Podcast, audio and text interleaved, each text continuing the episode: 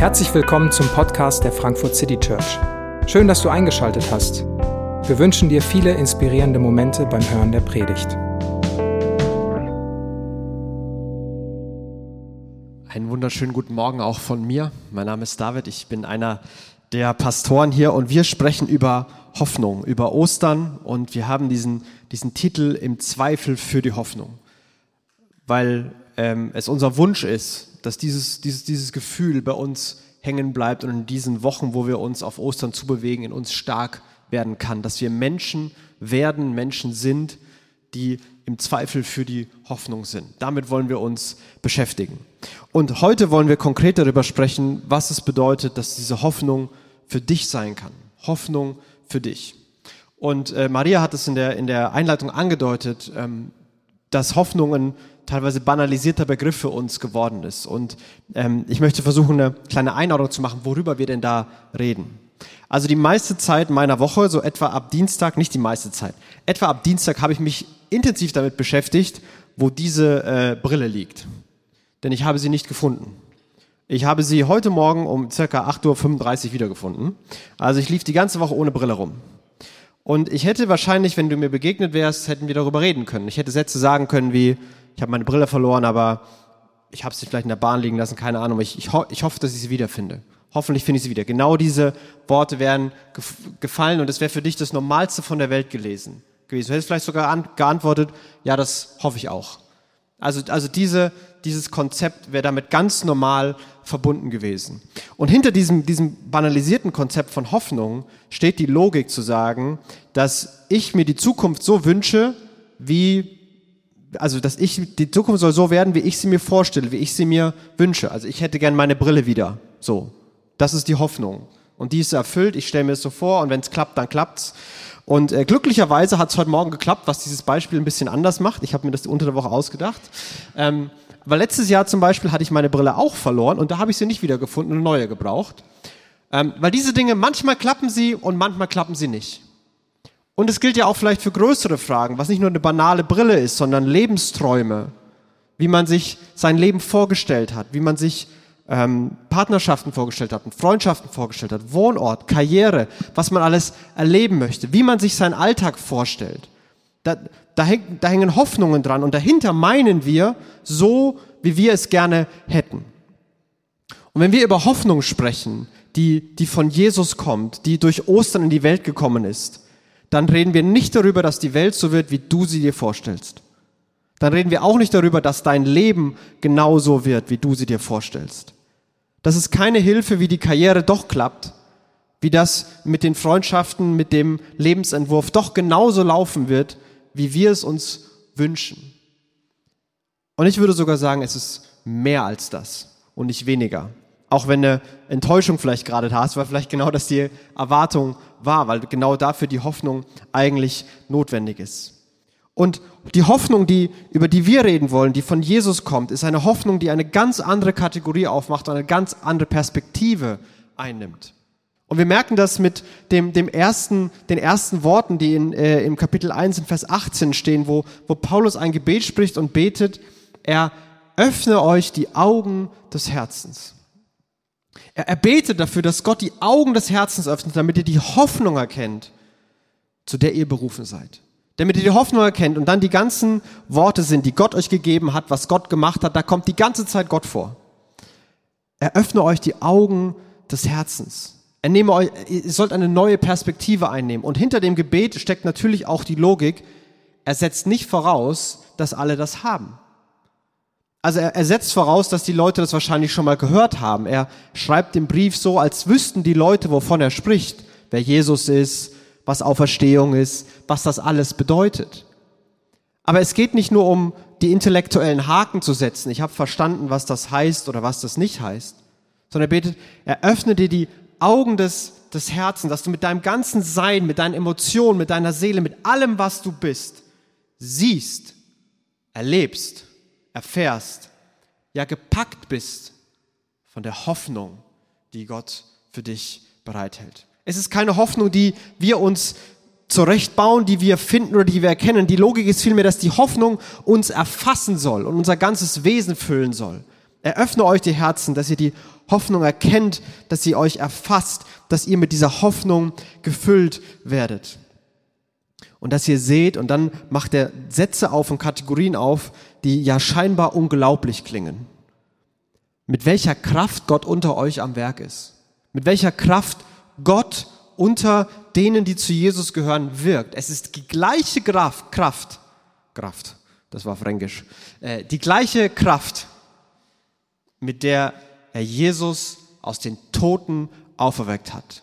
Auferstehungskraft ist am Werk in unserem Leben. Das ist die Behauptung. Dafür sollen die Augen geöffnet werden. Was, was meint er damit? Was, was heißt das denn eigentlich? Meint er damit nur die, nur die Zukunft? Also geht es hier darum, nach, nach vorne zu denken, dass, okay, irgendwann wird mal alles gut und irgendwann wird alles besser und jetzt ist halt so meh? Und man muss halt irgendwie durchhalten? Oder will er das jetzige hier kleinreden? Will er das jetzige hier schönreden? Nein, er, er baut Gegenwart und Zukunft miteinander zusammen. Er, er geht davon aus, dass in der Zukunft was passieren wird und dass es auch in der Gegenwart schon passiert ist. Wenn wir ins nächste Kapitel gehen, dann in Vers, äh, Kapitel 2, Vers 4 und 5, da sagt er, Gottes Erbarmen ist unbegreiflich groß. Wir waren aufgrund unserer Verfehlungen tot, aber er hat uns so geliebt, dass er uns mit Christus lebendig gemacht hat. Also die Formulierung ist, ihr seid schon lebendig gemacht worden. Da ist schon ein Auferstehungsteil, der, der aktiv ist. Die Kraft war von Tod zu Leben. Das ist dieses drastische Bild, was er verwendet. Und vielleicht in, in, in Illustration, die, die da nicht ganz rankommt, aber die das vielleicht ein bisschen deutlich machen könnte. Wenn dieses Mikrofon jetzt aus wäre und ich äh, reden würde, dann würdet ihr wahrscheinlich da ganz hinten äh, nichts verstehen. Und wenn es wieder an wäre, dann, wenn es wieder lebendig wäre, das Mikrofon, dann würdet ihr was verstehen, dann würdet ihr was, was hören. Und das ist vielleicht so ein bisschen die, die Idee. Ihr wart tot, ihr hattet keine Verbindung zu Gott. Ihr habt Gott nicht gesehen, nicht verstanden, ihr wusstet nicht, dass es Gott gibt. Ihr habt euer eigenes Ding gemacht, eure eigenen Regeln oder habt Regeln von, von anderen Menschen, von Kulturen, von Familien, von eurer Prägung übernommen. Ihr habt alles nach euren Vorstellungen gemacht. Und Gott hat da keine Rolle in dem ganzen Ding gespielt. Aber Gott hat euch lebendig gemacht. Er hat den Schalter umgelegt.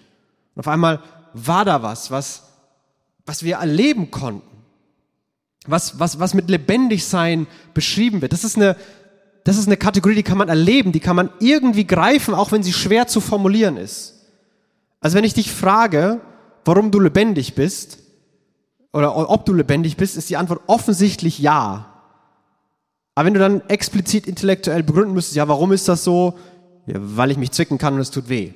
Also da, man, man erlebt es einfach. Es ist einfach so. Es ist doch klar, dass es so ist, auch wenn es nicht so leicht ist, in Worte zu fassen. Was heißt dieses lebendig sein, dass man mit Christus lebendig gemacht wurde? Wie kann das aussehen? Wie ist das, was da passiert wird, vielleicht ansatzweise in Worte zu fassen? Vielleicht ist auf, auf einmal eine, eine Verbindung zu Gott da gewesen, zu Jesus da gewesen. Eine Realität ist dir aufgeleuchtet. Sagt, Moment mal, Gott ist real. Und Gott hat was mit mir zu tun. Und das war vielleicht ein Moment, vielleicht war das über eine längere Phase, aber du weißt, dass, dass Gott da ist und Gott real ist in deinem Leben. Und da ist, da, ist eine, da ist eine Gewissheit da. Da ist was, was du, was du spürst. Vielleicht ist eine, ein Frieden in dein Leben gekommen, der so eigentlich keinen Sinn macht. Vielleicht ist deine Identität dir bewusster geworden. Hey, ich, ich bin geliebt, ich bin jemand. Vielleicht sind Lasten abgefallen von dir weil du nicht mehr das Gefühl hast, du bist alleine, weil deine Sorgen, um die musst du dich kümmern. Nein, Gott sorgt jetzt für dich. Vielleicht weil du dich angenommen und geliebt gefühlt hast und, fühlst.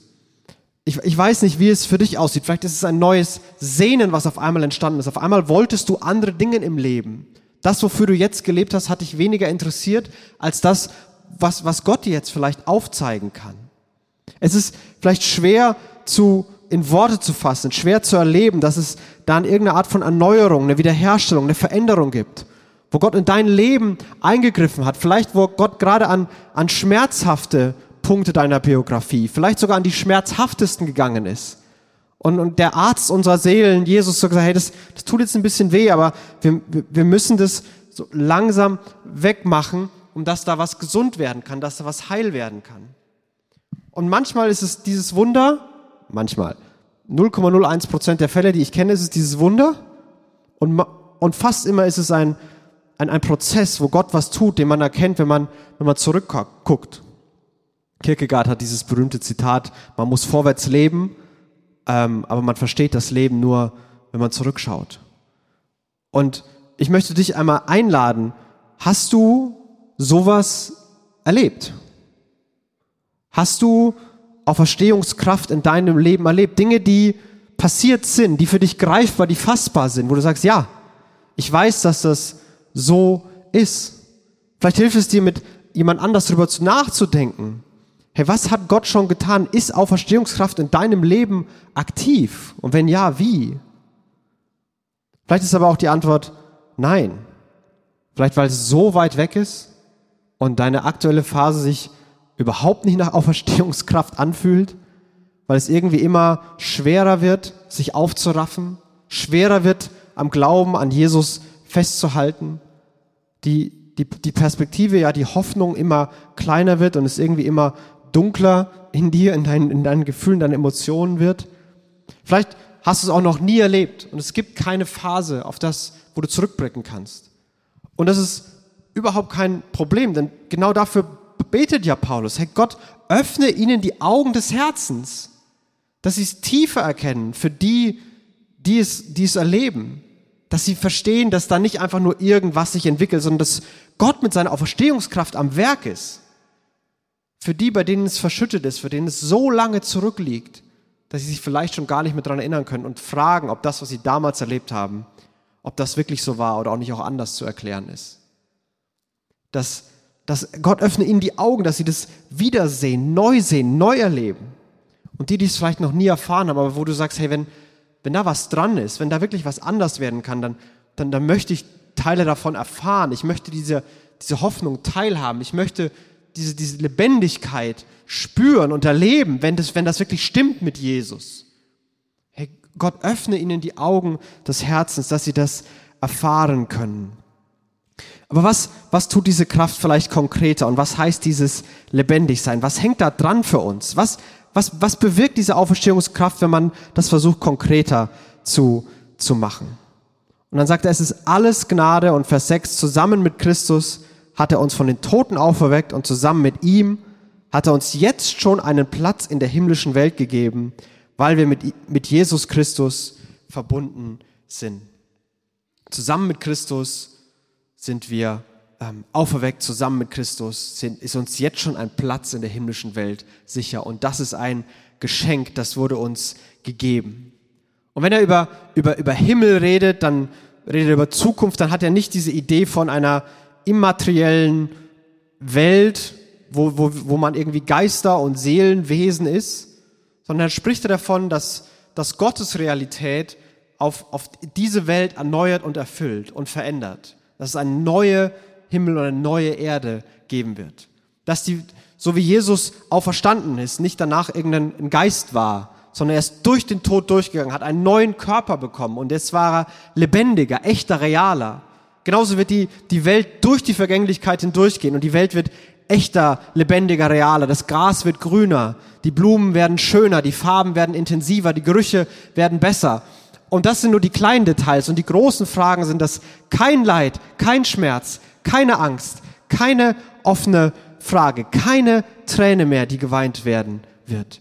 Davon redet er. Davon redet er, wenn er über Himmel und Gottes Realität spricht. Und in dieser Realität Gottes seid ihr mit Christus lebendig und mit Christus habt ihr da einen, einen Platz. Und die Formulierung ist zukünftig und trotzdem gegenwärtig.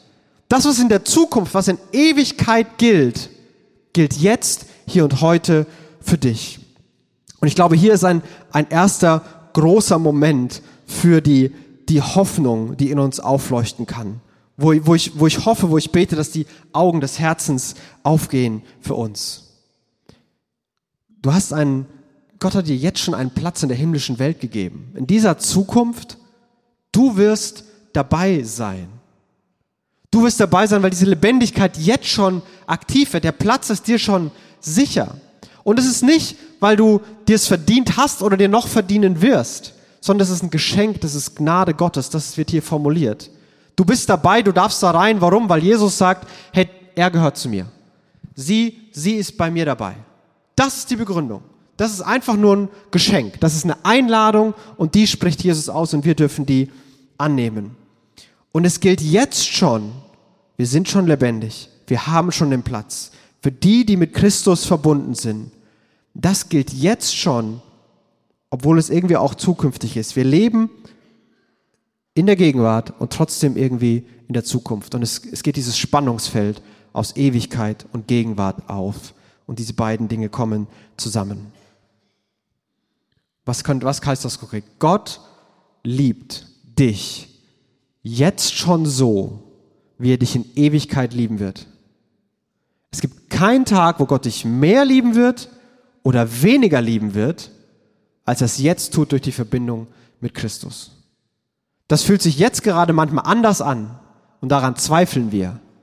Aber die Wahrheit ist, die Realität ist, die Zukunft ist, wir sind bereits ewig geliebt. Und was du aus deiner Woche mitbringst oder was du für Abers hast oder was du dir vornimmst in der nächsten Woche, wird nichts daran ändern, ob du mehr geliebt bist oder weniger geliebt bist. Du wirst für immer genau so geliebt sein, wie du jetzt geliebt bist von Gott. Das ist die Perspektive, die Gott für dich hat und für dich aufgibt. Du bist jetzt schon so frei und so frei gesprochen und darfst mit ohne schlechtes Gewissen, ohne Schuldgefühle, ohne was wieder gut machen zu müssen, vor Gott treten, weil du mit Christus verbunden bist. Obwohl du noch viele Fehler, viele Sünden in deinem Leben vor dir hast. Und selbst wenn du 148 bist und nur 149 werden wirst, hast du noch Fehler und Sünden vor dir. Und obwohl das so ist, sind wir jetzt schon freigesprochen, angenommen, vergeben, weil wir mit Jesus verbunden sind. Auch das erleben wir nicht immer. Auch daran zweifeln wir. Aber auch das gilt. Wir sind jetzt schon frei. Uns ist jetzt schon vergeben. Und Gott hat jetzt schon eine himmlische Freude an uns. Das ist vielleicht das Schwerste, sich vorzustellen. Dass Gott auf uns sieht, auf das, was war, auf das, was ist, auf das, was wir sind und das, was wir gerne wären. Und dass die gleiche Freude, die Gott mal in Ewigkeit, in seiner neuen Realität, in der himmlischen Welt haben wird, dass die gleiche Freude, dass er die jetzt schon über uns hat. Und das ist alles ein Geschenk, das ist alles Gnade, das ist alles, weil Jesus etwas für uns getan hat. Wir an Jesus dranhängen und Jesus sagt, ja, er gehört zu mir. Ja, sie ist bei mir dabei. Deswegen sind wir ewig geliebt, nie mehr, nie weniger. Wir sind jetzt schon befreit, auch, auch wenn noch Sünden passieren. Und es gibt jetzt schon die himmlische Freude Gottes über uns.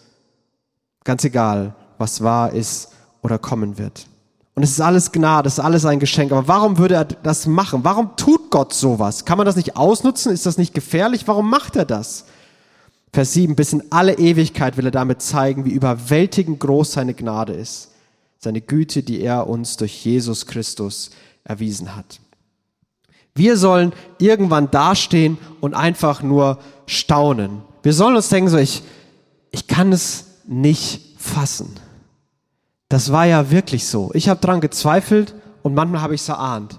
Ich habe mich nach, danach gesehnt und manchmal habe ich es nicht für möglich gehalten. Aber deine Liebe, deine Freude, deine Vergebung, deine Freiheit ist ja noch größer, als ich gedacht hatte.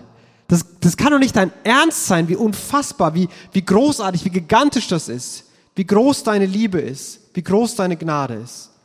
Und da kommt so ein, so ein Staunen, so ein, hey, das, das kann doch nicht wahr sein, aber, aber ja, es ist wahr. Und dieses Gefühl soll für, für immer und ewig da bleiben, dieses unfassbare Staunen über Jesus oder um es theologisch zu formulieren, ein, ein Anbeten von Jesus in Ewigkeit, weil wir dastehen und denken so, wow, einfach nur wow. Deswegen macht Gott das, damit wir über ihn staunen, damit wir über seine Gnade uns freuen und ihm danken.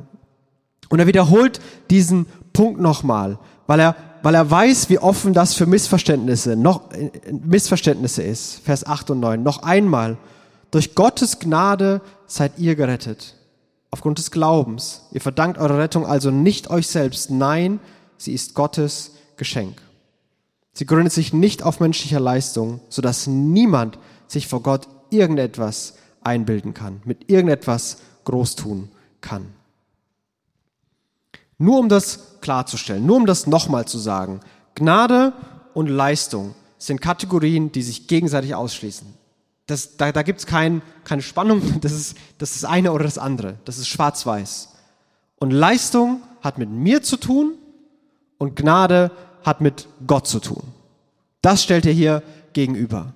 Und diese Kategorien sind, sind so fremd für uns, diese Gnade-Kategorie, dass man immer wieder auf irgendwelche Formen dieses ich-bezogene, leistungsbezogene doch reinschmuggelt. Zum Beispiel. Irgendwann hat man vielleicht erkannt, dass man, dass Gott einen nicht liebt, weil man ein guter Mensch ist. Also Gott liebt mich nicht, weil ich Menschen über die Straße helfe, weil ich Geld spende und weil ich nicht lüge, sondern Gott liebt mich ohne meine Leistung.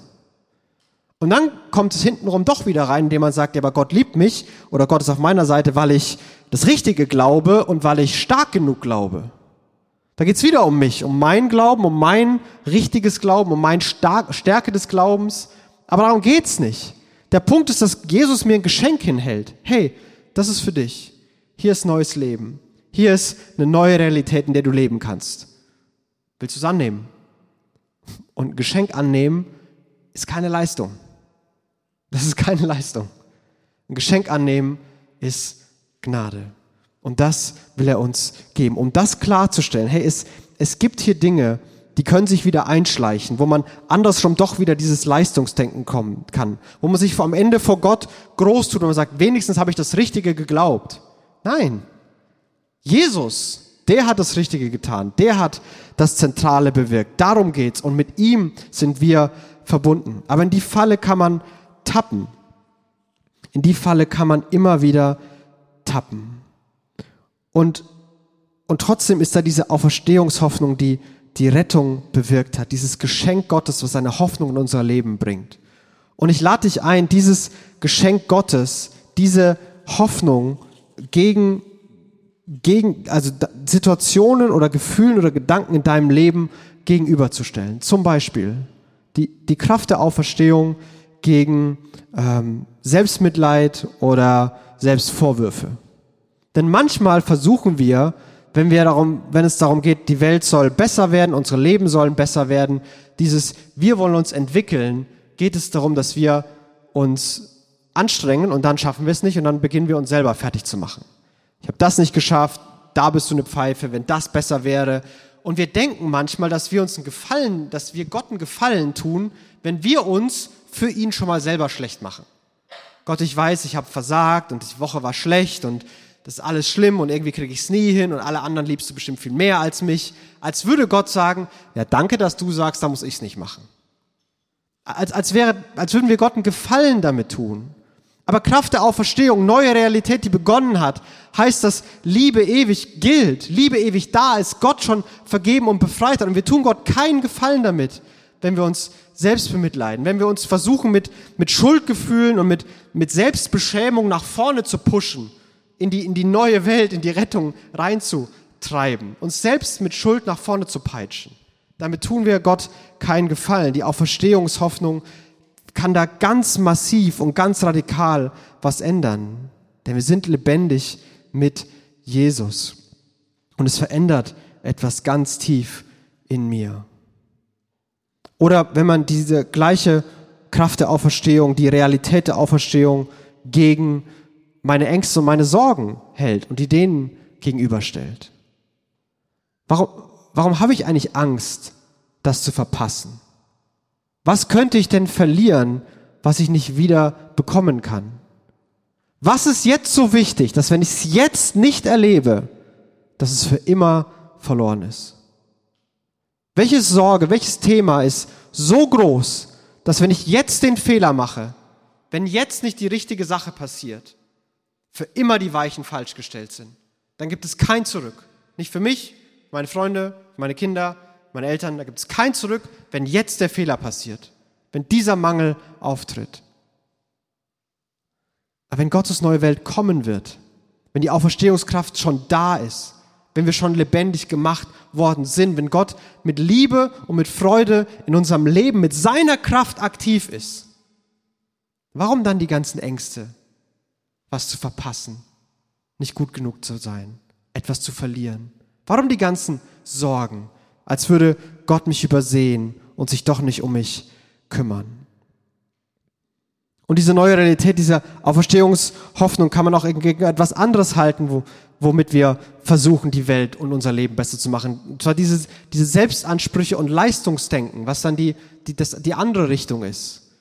Nicht gestern war alles schlecht und ich bin so schlecht, sondern morgen wird alles besser und morgen schaffe ich es und morgen mache ich das und ich gebe mir dafür Mühe und ich kriege mein eigenes Leben auf die Reihe für die Menschen um mich. Da sorge ich auch noch, ich denke für die mit und ich mache das einfach. Ich helfe ja gerne, helfen soll man ja auch und danach muss ich nur noch ganz kurz die Welt retten. Und mit diesem Gefühl lebt man vielleicht oder mit diesem Druck lebt man vielleicht. Man muss alles schaffen, muss alles heute schaffen. Die Liste muss fertig werden. Mein Leben, die Welt muss in Ordnung gebracht werden und ich bin dafür verantwortlich. Aber die Auferstehungskraft ist unter uns am Werk. Jesus bringt alles in Ordnung. Ultimativ auch unsere eigenen Leben. Es geht nicht länger darum, dass ich mich beweisen muss, performen muss, meine Ärmel hochkrempeln muss. Hilf dir selbst, dann hilft dir Gott. Das ist einer der dümmsten Sätze, den es da draußen gibt. Gott ist gnädig und Gott ist mit seiner Kraft involviert und er hilft denen, die sich nicht selbst helfen können. Er füllt die Lücken, die wir nicht füllen können. Er ist genau in unserer Überforderung, in unserer Grenze, in unserer Schwäche. Genau da ist Gott mächtig. Genau da ist seine Auferstehungskraft. Und so kann diese, diese Zukunftshoffnung, die Hoffnung der neuen Realität, die reales und doch noch aussteht, unsere Gegenwart massiv prägen. Wir kommen raus aus den Gedanken von, gestern war alles so schlecht und, und ich schaffe das nicht und morgen wird alles besser und morgen strenge ich mich wirklich an sondern heute bin ich geliebt. Jetzt freut sich Gott. Jetzt bin ich frei. Jetzt ist diese Perspektive, diese Erfahrung für mich da. Und es ist vielleicht, vielleicht kann dann, vielleicht ist da ein, eine Kraft, ähm, die man gegen diesen berühmten Mark Twain-Satz halten kann. Ähm, ich hatte mein ganzes Leben viele Probleme und Sorgen, die meisten von ihnen sind niemals eingetroffen. Das ist diese Idee von, von Mark Twain, wo er sagt, ja, es ist vielleicht wirklich so. Und es gibt genug Probleme. Und mit Auferstehungshoffnung werden Spannungen nicht gelöst. Verluste tun weiter weh. Und nur weil man weiß, dass man vielleicht später was zurückbekommt, heißt nicht, dass jetzt verlieren, jetzt loslassen nicht schwer ist. Nur weil man jetzt gerade, wenn man weiß, Gott wird sich kümmern und Gott sorgt und irgendwann wird alles in Ordnung gebracht werden, ist es manchmal trotzdem schmerzhaft zuzusehen, wie alle anderen etwas haben, was ich nicht habe wie man mit Unsicherheit und Mangel umgehen muss. Das wird deswegen nicht, nicht immer leicht, aber es wird möglich. Und es nimmt viele andere der Dinge weg. Ja, das Leben ist manchmal stressig und es gibt Verantwortung. Es gibt Phasen im Leben, wo man zu viel Verantwortung hat und trotzdem nichts mehr wegbekommt. Und es ist anstrengend. Aber man muss nicht noch die ganze Last der Welt auf sich legen. Die Verstehung hat die Kraft, dass wir uns vielleicht in diesen echten Themen, dass wir uns in denen bewegen, in der Gegenwart bewegen und vieles von dem, was nie realisiert wird, was, was gar nicht möglich wird, dass, dass es wie eine Mauer ist, an dem all das abprallen kann, dass die Auferstehungskraft all die Probleme von uns fernhält und die Sorgen, die gar nie real werden würden. Und so zentriert sie uns ganz, ganz konkret in der Gegenwart, in der Gegenwart, die jetzt schon durch Jesus gilt und gibt uns eine Perspektive auf das, was ist. Ob unsere Wünsche und Träume wahr werden oder ob sie es nicht werden. Ja, vielleicht stellt sich die Frage gar nicht mehr so sehr, weil sie auf einmal neue Fragen stellen. Nicht mehr, was war eigentlich meine Erwartung ans Leben? Was wollte ich eigentlich haben? Wie sah meine Hoffnung aus? Sondern es größer geworden ist. Was denkt eigentlich Gott? Wie kann Gottes Realität in meinem Leben sichtbar werden? Wie kann ich auf dieser, mit dieser Realität mehr und mehr leben. Und das ist auch der, der Abschlussgedanke von, von Paulus in diesem Text. Denn was wir sind, ist Gottes Werk. Er hat uns durch Jesus dazu geschaffen, das zu tun, was gut und richtig ist. Gott hat alles, was wir tun sollen, vorbereitet. An uns ist es nun, das Vorbereitete auszuführen. Wir sind Gottes Werk, wir sind Gottes Handarbeit. Liebevoll und kunstvoll hat Gott uns in Christus geformt, neu gemacht. Da ist, da ist Mühe, da ist Absicht, da ist, da ist Liebe dahinter. Und er hat Dinge in unserem Leben vorbereitet. Und dieser Gedanke vorbereitet sollte dich entspannen. Das ist kein Gedanke von, Gott hat irgendwo so ein paar vorbereitete Ostereier versteckt. Und wehe, du verpasst eins und du musst sie alle finden. Okay, was hat Gott vorbereitet? Ich muss das alles tun, was Gott vorbereitet hat. Das soll dich entspannen. Hey, Gott hat mein Leben vorbereitet. Der geht mir voran, der geht mit mir mit. Ich bin nicht allein auf dem ganzen Weg. Ich darf Schritt für Schritt gehen.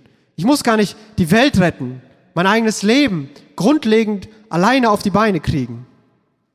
Ich darf wissen, dass ich geliebt bin, dass Gott sich freut, dass am Ende alles gut wird und ich mich darauf zubewege.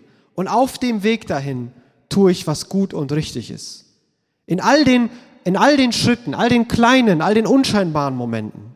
Überall da, wo ich jemandem begegne, mit, mit Liebe, mit Hoffnung, mit, mit Güte zu reagieren. Ein nettes Wort da, eine kleine Hilfe hier. Schweigend daneben sitzen dort.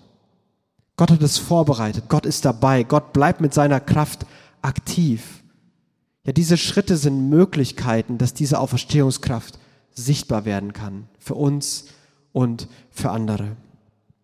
Und dass unser Leben mehr und mehr dafür geprägt ist davon geprägt ist. Die Hoffnung für dich ist eine so große und so grandiose, dass wir sie vielleicht selbst manchmal gar nicht fassen. Dass wir jetzt schon mit Jesus verbunden sind.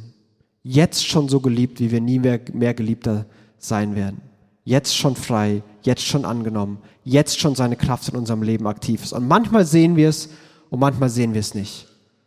Aber ob wir es sehen oder ob wir es nicht sehen, ist kein Indikator dafür, ob wir das gerade gut machen oder gerade richtig machen. Denn Hoffnung ist und bleibt ein Geschenk. Und wir, wir beten und wir sehnen uns danach, dass Gott uns die Augen des Herzens öffnet für die Hoffnung, die wir haben und die Kraft, die uns in unserem Leben aktiv ist. Zu sehen, wer Gott ist und was Gott tut, mitten in unserem Alltag. Und dafür betet Paulus, weil es keine Selbstverständlichkeit ist. Und ich möchte dafür auch beten, dass wir genau diese Hoffnung in unseren Herzen erleben und erfahren können. Ich bete. Jesus, ich bitte, dass du uns die Augen öffnest für das, was du getan hast, für das, was du bist, für deine Größe, für deine Stärke, für deine Macht und für die Hoffnung, die du uns dafür, die du uns dadurch geschenkt hast. Du hast uns zu einer Hoffnung berufen, die größer ist als unsere Lebensträume, größer ist als unsere persönlichen Sehnsüchte. Eine Hoffnung, die Schmerz, Verlust und Trauma auffangen kann, die es nicht immer alles leicht macht, wegwischt und wegnimmt, aber die uns ein Licht am Ende des Tunnels sieht. Dieses Licht kommt uns entgegen, denn du bist die Hoffnung, die uns erfassen will, uns packen will. Und Jesus, so ist es mein Gebet, dass du jedem von uns, so wie er es braucht, so wie sie es braucht, mit der Geschichte, die wir haben, mit den Gedanken, die wir haben, mit den Fragen und Zweifeln, die wir haben, dass du die Augen des Herzens öffnest, dass wir dich sehen, wer du bist und die Hoffnung, zu der du uns berufen hast. Jesus, darum dürfen wir beten, weil du lebendig bist. Und wir beten, beweise dich als dieser lebendige Gott in unserem Leben. Amen.